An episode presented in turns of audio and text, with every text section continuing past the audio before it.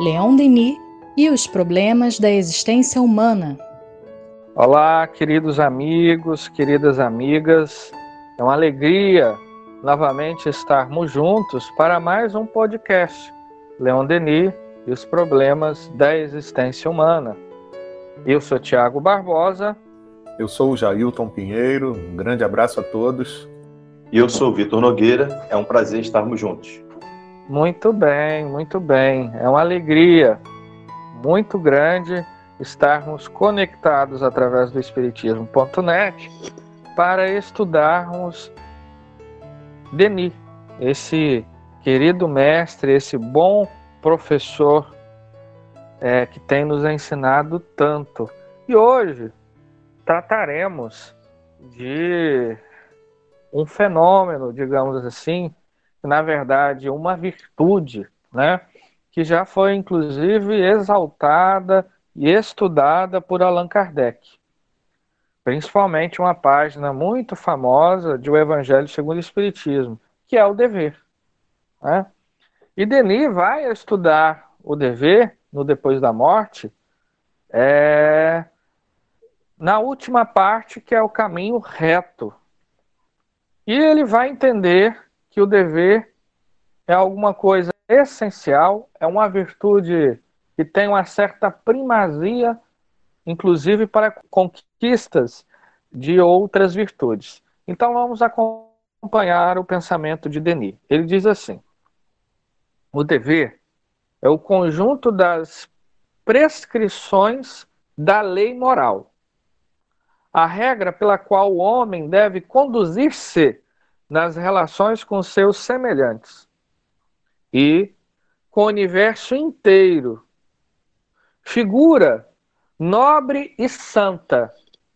O dever paira acima da humanidade, inspira os grandes sacrifícios, os puros devotamentos, os grandes entusiasmos. Risonho para uns, temível para outros, inflexível sempre. Ergue-se perante nós, apontando a escadaria do progresso, cujos degraus se perdem em alturas incomensuráveis. O dever não é idêntico para todos. Varia segundo nossa condição e saber Quanto mais nos elevamos, tanto mais os nossos, aos no, a nossos olhos ele adquire grandeza, majestade, extensão. Seu culto é sempre agradável ao virtuoso. A submissão às suas leis é fértil em alegrias íntimas inigualáveis. Por mais obscura que seja a condição do homem, por mais humilde que pareça a sua sorte, o dever domina-lhe, enobrece a vida, esclarece a razão, fortifica a alma. Ele nos traz essa calma interior, essa serenidade de espírito, mais preciosa todos os bens da terra e que podemos experimentar no próprio seio das provações e dos, de, e dos reveses. Não depende de nós desviar os acontecimentos, porque o nosso destino deve seguir os seus trâmites rigorosos mas sempre podemos, mesmo através de tempestades, firmar essa paz de consciência, esse contentamento íntimo que o cumprimento do dever acarreta. Nossa, que página, né? Que reflexão. Denis aqui, de cara, Logo na primeira oração, já nos chama a atenção. O dever é o conjunto das prescrições da lei moral. Acho que é interessante a gente começar, é, começarmos por aqui. Por quê? o grande dever do homem ante a vida é o dever sobre a sua própria consciência. E por que a consciência? É porque na consciência nós encontramos o norte para a nossa existência. O dever, nesse sentido, é um compromisso moral do homem com a sua própria consciência. E à medida que o homem vai entendendo a lei, o dever, ele vai crescendo. Didaticamente, nós podemos dizer que o dever ele se espraia por algumas esferas de ação. O dever para consigo mesmo, que a sua realização ela propicia, como muito bem disse Denis, uma paz de consciência, o dever para com o próximo. E que dever é esse para com o próximo? É o dever que nos impõe a lei de justiça, amor e caridade.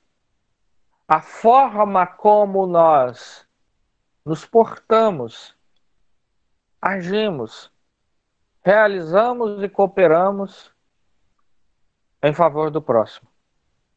Então a nossa ação ela deve sempre ser pautada pela caridade, dentro daquela máxima que nós devemos fazer ao próximo aquilo que nós gostaríamos que fizéssemos, fizessem a nós mesmos. Mas há o dever da vida comum, o dever ordinário para com a sociedade, né? o dever que a própria vida nos impõe diante do trabalho, do estudo. Tudo isso são mecanismos, são ferramentas que o ser vai elaborando na sua própria intimidade para a sua evolução, para o seu progresso. Sem um compromisso diante dessas várias esferas, o homem não consegue progredir, evoluir, crescer. Como disse aqui Denis, né? É, o dever é essa, é essa ferramenta, digamos assim, essa bússola que aponta para a escadaria do progresso. Ou seja, o que, que faz uma escada? Senão nos fornecer um piso seguro para galgarmos e atingirmos o nosso objetivo. E qual é o objetivo do espírito se não o progresso? Né? Então, o, o, nesse sentido, o dever é fundamental para a, a, o nosso crescimento espiritual, moral, intelectual. Né? É o dever que nos aponta é, aquilo que de fato é essencial para a nossa vida, para a nossa felicidade. E, Tiago, você estava falando aí e eu estava me lembrando de uma questão de O Livro dos Espíritos, se não me falha a memória, é 573. É, mas, mas se não for, é, eu sugiro que as pessoas né, que estão nos ouvindo consultem lá o Livro dos Espíritos em torno dessas questões, porque agora eu não estou conseguindo acessar aqui o livro e a minha memória tá, pode estar falando um pouco, falhando um pouco. É, mas o que, que eu estou querendo dizer? Nessa questão, é, Kardec pergunta em que consiste a missão dos espíritos encarnados. E a resposta que os é, orientadores dão a Kardec, que os espíritos dão a Kardec, diz o seguinte: é, todos os espíritos que vieram, que encarnaram, têm uma missão. E que as mais diversas missões giram em torno do melhoramento da sociedade na qual eles estão inseridos tanto o jardineiro que cuida de um jardim, quanto um governante que gere uma instituição, uma nação, todos eles têm deveres e todos eles podem contribuir por melhorar a sociedade na qual estão inseridos através de meios diretos e materiais. Ele, eles citam exatamente isso, né? Ou seja, se eu tenho condições de exercer qualquer tarefa, qualquer atividade, é, inclusive as atividades materiais, eu posso, eu devo, é meu dever mobilizar essas, essas capacidades no melhoramento do meu ambiente. E a minha sociedade, ela está é, classificada e dividida em vários setores, né? Começando pela família, começando pela minha casa, o meu lar, e aí se estendendo ao meu bairro, à minha cidade, ao meu ambiente de trabalho. Então, se eu sou um professor, se eu sou um advogado, se eu sou, é, se eu trabalho numa empresa, se eu trabalho por minha conta, enfim, qualquer que seja a minha tarefa, eu tenho deveres a cumprir. E é nosso dever sempre pensar: será que nesse trabalho que eu estou fazendo, será que existe uma forma mais fácil, melhor, mais aprimorada de realizar essa tarefa? Será que existe outras possibilidades é, da realização do meu trabalho para beneficiar mais pessoas. Então, é, nesse exercício, é, que é um exercício nesse sentido bem material mesmo, a gente vai desenvolvendo através das provas, dos obstáculos que nos são colocados, a nossa inteligência. E a gente vai se tornando cada vez mais apto a contribuir na grande sociedade, né, na grande pátria universal que todos nós estamos inseridos. Pois é, Vitor, a sua memória está boa. Eu consultei aqui e é exatamente essa pergunta do Livro dos Espíritos. Trocando algumas palavras, você quase que é, repetiu a pergunta e a resposta inteira. Então, parabéns pela sua memória. Quando vocês estavam comentando, e o Tiago falou também lá no início, sobre a questão do dever moral, né? baseado no texto de Denis. É, eu comecei a pensar numa coisa aqui, que é a seguinte.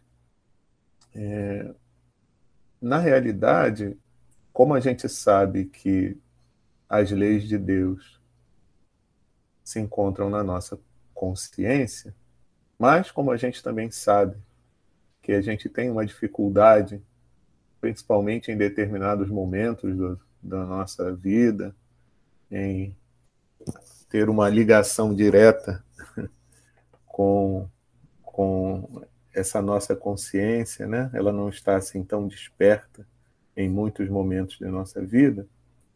Nós não conseguimos assim atinar para o que deveria ser o meu dever moral, né, no convívio com os outros.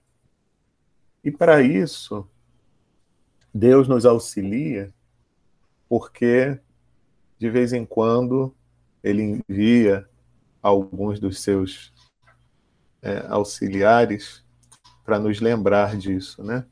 Então, como a gente se esquece, apesar de estar dentro de nós, todas essas diretrizes né, para o bem, a gente se esquece. E também, com o progresso da humanidade, a gente também aprendeu, né, com a doutrina espírita, que se dá o progresso das leis. Então, muitas vezes, a gente precisa, ainda nessa nossa condição atual, ter essas orientações por escrito na forma da lei humana, né?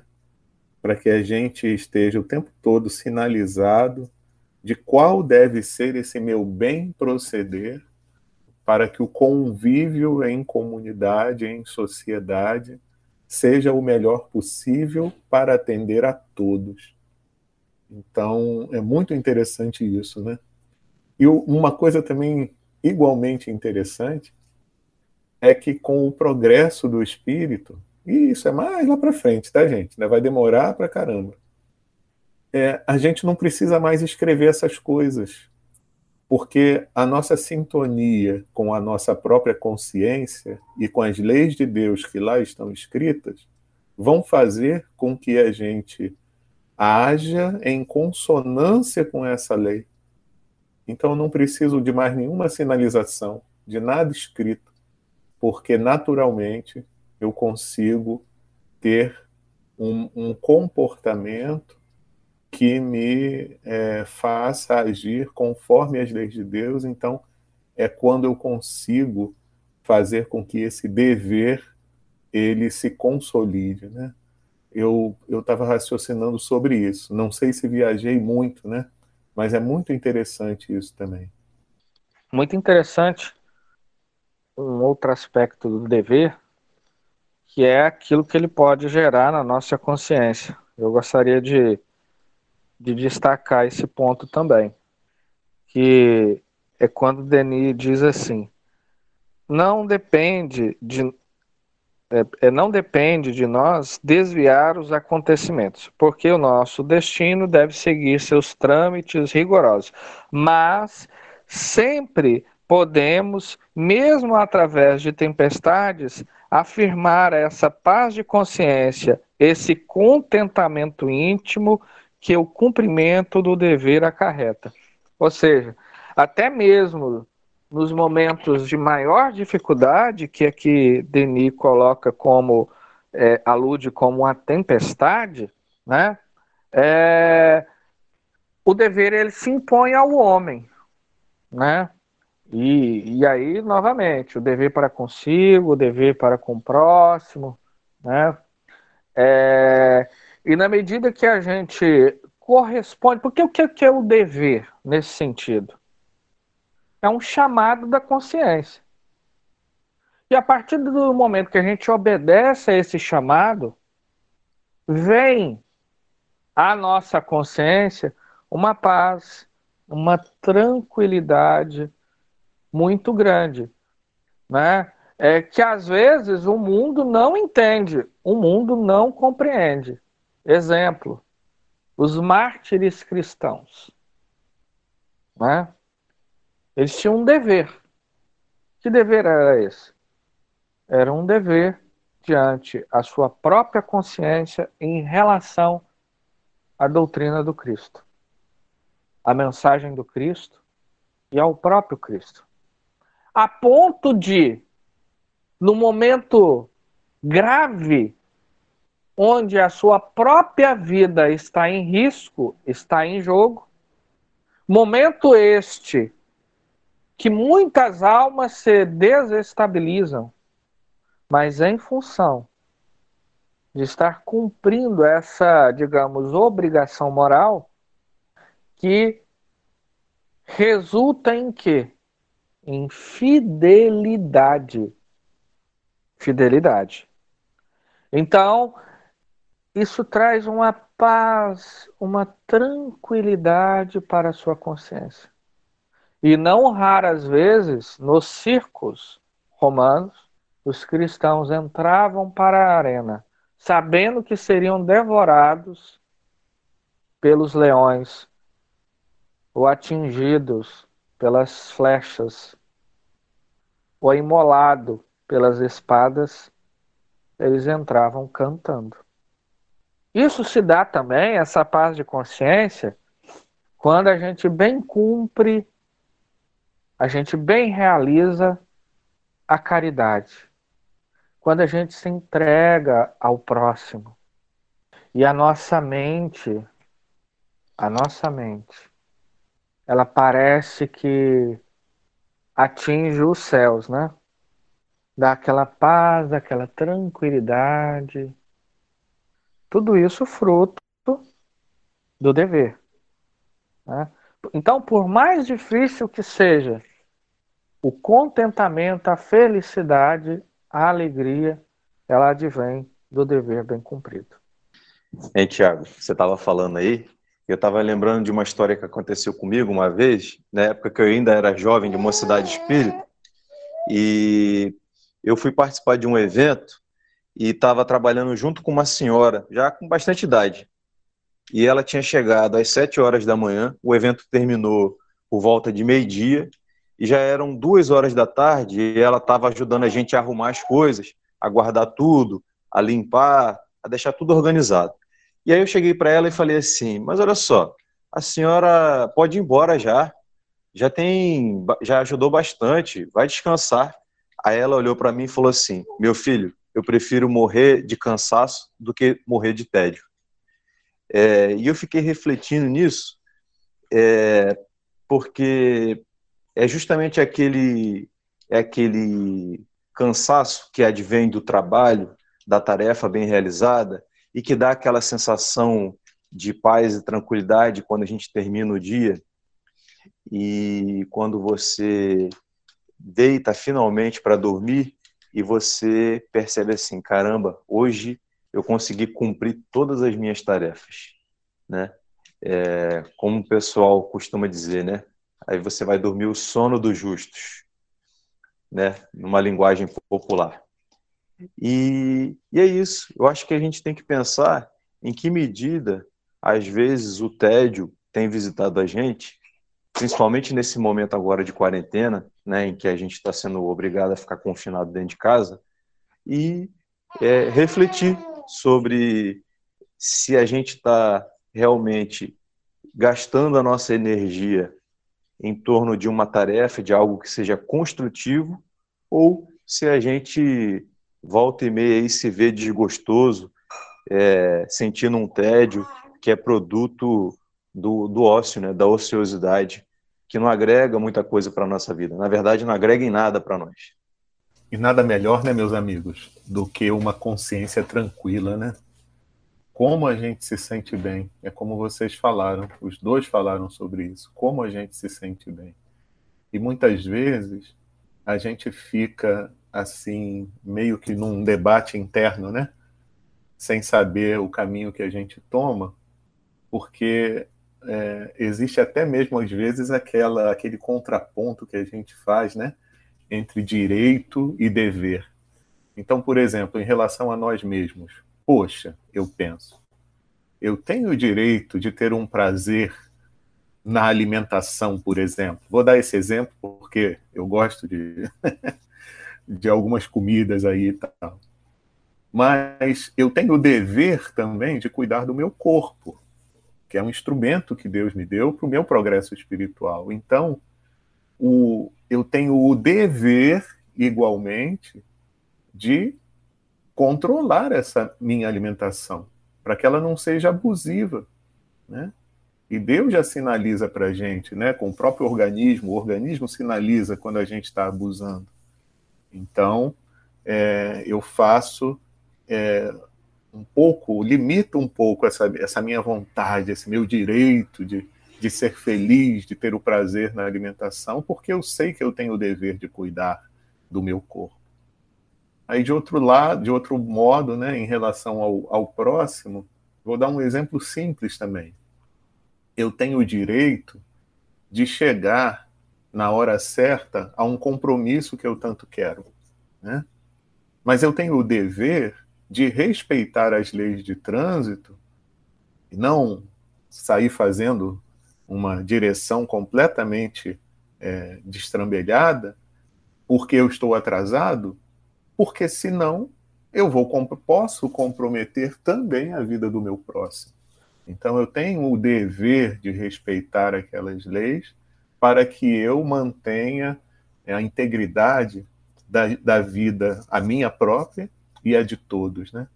Então é sempre importante também, né, a gente se lembrar disso. E evidentemente, né, meus amigos, é, dentro desse dessa questão do contraponto direito-dever, sempre entra aquele quesito chamado egoísmo, né? Então a gente tem que ter atenção também a isso. E eu acho, amigos, gostaria até de trazer essa reflexão aqui, que a gente precisa estar constantemente avaliando e reavaliando as nossas tarefas, né? Avaliando no sentido de, de perceber onde eu posso estar sendo mais útil. É, posso dar um exemplo aqui hipotético, né? É, às vezes eu posso estar situado numa determinada tarefa, é, por exemplo, na casa espírita, porque quando eu cheguei, é, olharam para mim e disseram assim: ah, você pode trabalhar aqui nesse setor. É, colocando água no copo, ou então, sei lá, é, tomando conta de alguma situação, de algum, de algum determinado setor. Pois bem, aí eu passo é, por disciplina, é, toda a minha vida ali, mas algo dentro de mim não tem nada a ver com aquele trabalho. Poderia ser até um trabalho temporário. E é, às vezes a gente se violenta pensando que a gente deveria ficar nesse trabalho a vida toda, porque é o nosso dever. Quando, na verdade, a gente pode olhar para a casa espírita como um campo de possibilidades.